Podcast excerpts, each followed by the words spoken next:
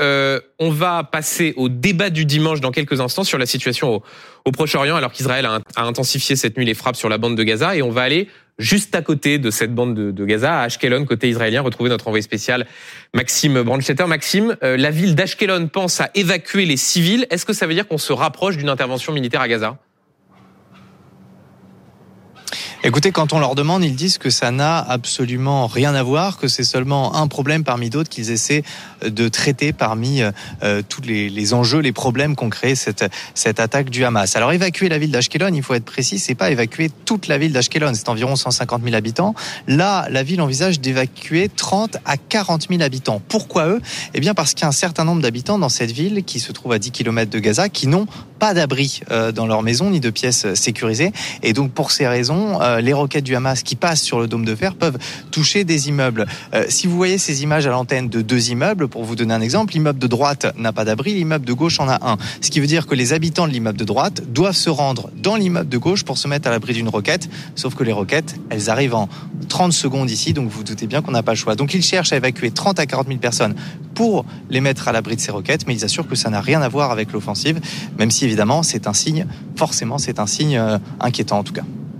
Merci beaucoup Maxime Brandstetter. Vous êtes sur place avec Baptiste Keita. Bonsoir Patrick Sauce. Bonsoir Benjamin. Merci beaucoup d'être avec nous pour euh, C'est pas tous les jours dimanche. Dans quelques instants, on va euh, discuter, euh, interroger un grand témoin qui est rare mm-hmm. à la télévision française, l'ancien Premier ministre israélien Yair Lapid, qui est le chef de, de l'opposition. Pour ceux qui nous regardent et qui ne le connaissent peut-être pas forcément, est-ce que rapidement, vous pouvez leur dire qui il est et l'intérêt d'écouter euh, les réponses qu'il va pouvoir nous apporter dans quelques Bien sûr, Yair Lapid, euh, il fait partie depuis bien longtemps du paysage israélien. Paysage médiatique d'abord, parce que ça a été très longtemps un, journaliste. Vous allez le voir dans, dans quelques instants. Il a, comme on dit dans le jargon, une gueule vraiment de, de journaliste et il s'est dit à un moment donné au début des années 2010 aussi parce qu'il baignait un peu dedans il était fils d'homme politique qu'il y avait peut-être une voix entre la droite, un peu dure, incarnée déjà par Netanyahou, et euh, la gauche, euh, presque je dirais travailliste, qui n'arrivait pas à trouver, eh bien, euh, grâce aux yeux des Israéliens. Il a fondé un parti de centre, et vous savez qu'à la Knesset, par le jeu des coalitions, on peut toujours essayer de grignoter une place au pouvoir.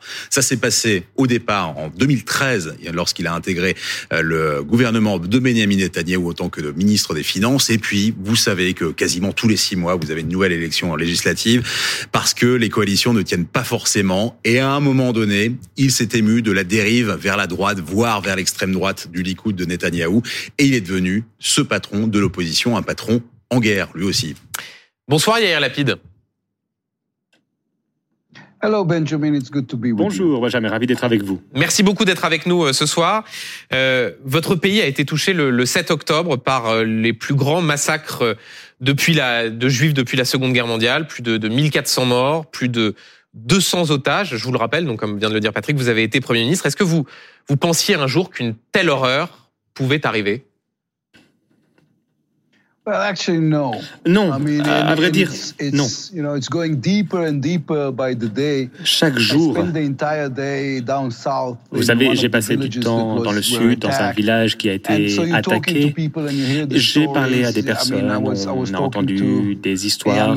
J'ai parlé à un jeune homme qui se cachait euh, sous le lit et sa femme a été abattue, elle a saigné sur lui. J'ai vu la maison d'une personne que je connaissais, qui était un photographe d'actualité. Il a été assassiné, sa femme a été assassinée. Uh, la fille, Abigail, de 3 ans, a été enlevée. Et aujourd'hui, elle est à Gaza, quelque part, détenue par cette euh, organisation terroriste. Et donc, non, on ne peut pas imaginer que quelque chose comme ça puisse se produire. Ça nous brise le cœur et tout le pays est en train de traverser une période très sombre, très difficile. Et nous sommes déterminés à en ressortir euh, plus fort. Mais euh, quoi qu'il en soit, c'est une période dévastatrice. Euh, vous évoquez la, la, réponse israélienne, elle a été euh, rapide. Il y a eu des, des bombardements sur sur Gaza. Est-ce que vous nous dites tout ça, ça ne s'arrêtera pas tant que le Hamas ne sera pas détruit? Absolument. Il y a une chose qu'on a appris, et on l'a appris à la dure, euh, c'est que tant que le Hamas est là, cette horrible organisation terroriste qui n'a rien à voir euh, avec euh, le conflit israélo-palestinien, ils ne veulent pas un État palestinien, ils veulent simplement tuer des juifs parce qu'ils sont juifs, tuer des chrétiens parce qu'ils sont chrétiens, tuer des musulmans modérés parce qu'ils sont modérés. Donc tant qu'ils sont là, nous ne serons jamais en sécurité et nos enfants ne seront jamais en sécurité. Alors notre objectif aujourd'hui consiste à s'assurer que le Hamas soit éliminé euh, de Gaza pour le bien de nos enfants et pour le bien également euh, des enfants palestiniens qui vivent à Gaza. En effet, c'est euh, un groupe terrible, oppressif et le peuple mérite mieux. Hier Lapide, une question de notre éditorialiste politique international, Patrick Sauce. Oui, ça fait deux semaines qu'on entend, et c'est normal, des témoignages euh, absolument horribles, terribles de, vos compatriotes. On entend aussi des euh, conseils, voire des leçons données par un certain nombre de, dirigeants occidentaux, vous disant comment vous devriez faire euh, pour riposter. Comment faire en fait que euh, ce ne soit pas simplement une opération de vengeance, ni une opération qui ne serve pas à aller jusqu'au bout, c'est-à-dire vous avez donné l'objectif de guerre, c'est détruire le Hamas, dans ce qui est sans doute la zone la plus dense au monde. Avez-vous une idée? Alors, la situation est difficile. Uh, Et la réponse est difficile. Nous avons parlé au peuple de Gaza. Et cela n'avait jamais été fait par le passé. Nous leur avons dit où, par où nous allions entrer dans Gaza, uh, par où ils devaient euh, quitter les zones de combat, comment ils pouvaient euh, se mettre en sécurité ou quitter les zones de uh, conflit. Le problème, c'est que le Hamas essaie de contenir cette population en les menaçant par les armes. Ils tuent nos enfants et ils tuent leurs propres enfants. Vous avez tout à fait raison. C'est une zone de guerre très difficile, très sensible, mais nous n'avons pas d'autre choix. Nous devons protéger notre peuple, nos enfants. Nous allons euh, respecter le droit international parce que euh, nous sommes une démocratie après tout. Et nous apprécions le fait que euh, le monde soit très impliqué, que les dirigeants donnent leurs conseils. Nous avons de formidables amis qui font partie de cet effort. Le président Macron est un bon ami de l'État d'Israël et un très bon ami personnel également. Il a fait preuve de soutien et ce soutien est apprécié. Le fait que la communauté française soit derrière nous et euh, exprime sa compassion pour la souffrance que nous euh, ressentons, c'est une nécessité. Nous n'avons pas demandé cette guerre, mais nous allons nous assurer que nos enfants aient la possibilité de vivre en paix et sans vivre sous la menace des terroristes.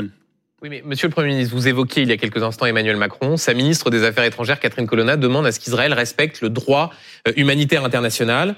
Euh, le, bilan côté palestinien fait déjà de plus de, état de plus de 4000 morts. Qu'est-ce que vous répondez à ceux qui vous disent attention, Israël doit respecter le droit international humanitaire, doit laisser passer euh, l'aide humanitaire, que les victimes civiles ne sont pas acceptables? Eh bien, ce que nous avons à répondre, c'est que nous respectons le droit international humanitaire et dans le cadre de ce droit, nous avons le droit de vivre. Uh, le problème, c'est qu'il y a le Hamas, cette organisation terroriste, qui utilise sa propre population comme des boucliers humains. C'est quelque chose de tout à fait barbare. C'est monstrueux. Vous avez une personne qui avait grandi dans un monde occidental et il n'arrive pas à comprendre le concept de bouclier humain. Il y a des personnes qui utilisent cette population comme bouclier humain. Mais voilà ce que fait ce régime ridicule contre lequel nous nous battons. Et nous faisons tout ce qui est notre uh, pouvoir pour éviter que des innocents perdent la vie. Mais une fois de plus, c'est la guerre. Et la guerre est atroce. Et nous ne menons cette euh, guerre que parce qu'ils sont venus massacrer nos enfants. Il a fallu réagir, il a fallu agir. Alors je suis tout à fait désolé, nous ne sommes pas prêts à mourir en silence. Sur le bilan humanitaire à, Gaza, vous saviez déjà que vous n'auriez droit à aucune erreur. Et euh, en quelque sorte, ce qui s'est passé à, Gaza, le bombardement ou l'explosion, nous, nous essayons d'utiliser le mot explosion parce que la, la France, sa position officielle, c'est de dire on ne sait pas qui a fait ça. Mais vous avez senti sans doute que le Hamas avait gagné une bataille, celle de la communication, sur cet épisode-là. Pourquoi? Parce que sans aucune preuve, ils ont été les premiers à dégainer l'information. Vous êtes un, homme de médias aussi. Comment arriver à ne pas rester simplement dans la réaction? Parce qu'on peut bien imaginer que pendant ce temps-là, l'armée israélienne était en train de chercher des preuves, qu'elles sont venues, mais c'est trop tard en 2023. Comment faire la guerre aussi sur ce plan-là?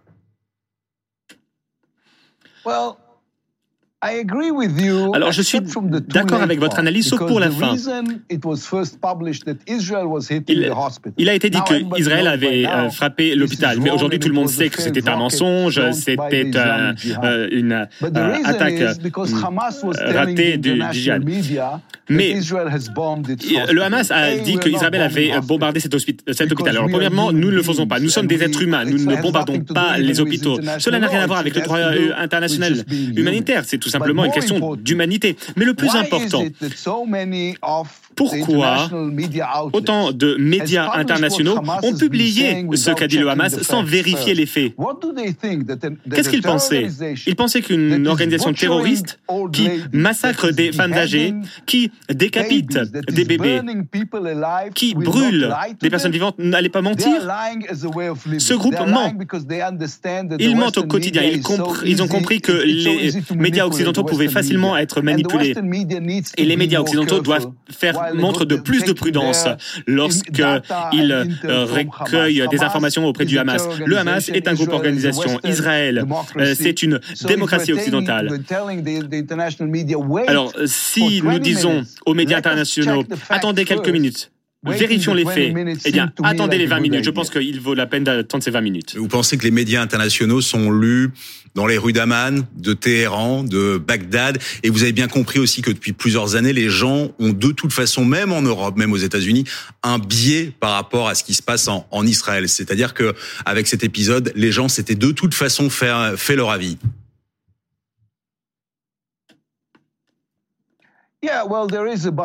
Oui, il y a un biais. Mais vous savez, j'essaie de discuter et avec des gens et de ne pas penser que tout le monde est antisémite. Je ne pense pas que tout le monde soit antisémite. Mais ce biais est très clair, donc il doit y avoir d'autres raisons. Je vais vous donner un exemple. Comment euh, cela se fait que toutes ces personnes Uh, aussi uh, rapidement et condamner Israël. Alors que nous nous battons pour nos vies. Et ces personnes ne parlent pas du fait que 500 000 personnes sont mortes en, Syrie à quelques kilomètres d'ici.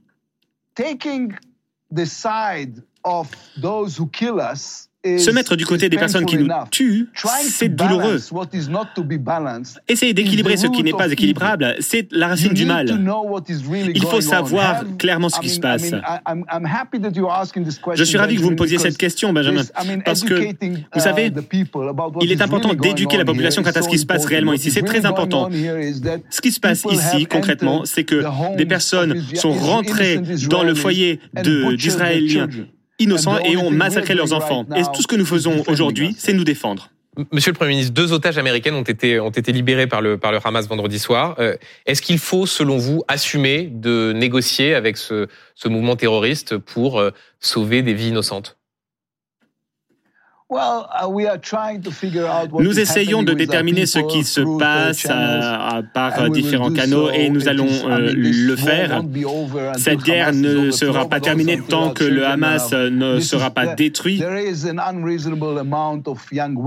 y a euh, beaucoup de jeunes femmes qui ont été euh, enlevées et on n'essaie pas de se poser la question pourquoi, mais nous savons, connaissons la réponse. On fait de notre mieux pour que tout le monde puisse rentrer chez soi en sécurité. Cela fait partie de nos objectifs en tout cas, c'est une situation tout à fait atroce. Ce sont des actes monstrueux et je n'ai pas les mots pour les décrire. Euh, monsieur le Premier ministre, ces derniers jours, plusieurs chefs d'État occidentaux se sont rendus en Israël. Euh, le président américain Joe Biden, bien sûr, le chancelier allemand Olaf Scholz, le Premier ministre britannique Rishi Sunak.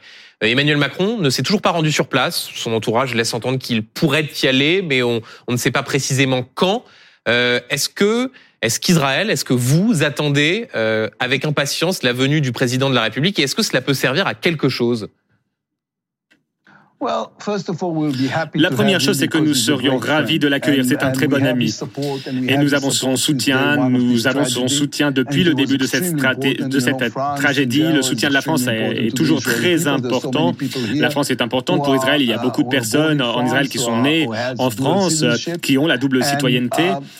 Vous avez dit au début de cette interview euh, que j'avais créé un parti centriste pour essayer de changer un petit peu le paysage politique israélien. Eh bien, c'est un petit peu la même histoire euh, avec le président Macron et nous sommes amis euh, depuis. Nous apprécions énormément son soutien et s'il a la possibilité de venir, euh, ce serait formidable. Évidemment, ce serait formidable. S'il peut venir, bien évidemment, tout l'État sera ravi de l'accueillir.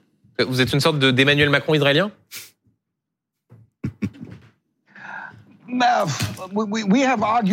Alors, on en a parlé. On s'est demandé si c'était lui qui était le Yair Lapid français ou si c'était moi, l'Emmanuel Macron israélien. En tout cas, c'est un ami et euh, je me reconnais beaucoup euh, en son parcours en tant que politique, en tant que personne. Un, tout dernier mot, Monsieur le Premier ministre. Vous êtes un, opposant à Benjamin Netanyahou. Vous avez d'ailleurs refusé d'intégrer le, cabinet de guerre qu'il a composé. Euh, quelle est sa part de responsabilité dans la crise que traverse actuellement Israël? Et est-ce que vous dites ce soir il devra rendre des comptes? Il y aura un moment euh, pour euh, traiter cette situation. Tout le monde est en colère, tout le monde est triste aujourd'hui. C'est la nature humaine, évidemment, d'essayer de euh, pointer quelqu'un du doigt. Mais en définitive, aujourd'hui, la situation que nous devons gérer est une situation très importante. Nous avons une guerre à mener, il y a des enfants à, ramener à la maison. Il y a trop de sujets. Hein, et donc, on ne peut pas essayer de euh, rejeter la faute. Le moment sera venu un petit peu plus tard. Merci beaucoup, Monsieur le, Premier ministre, d'avoir répondu aux questions de, de C'est pas tous les jours dimanche. Et je remercie aussi Patrick Sauce d'avoir été avec nous.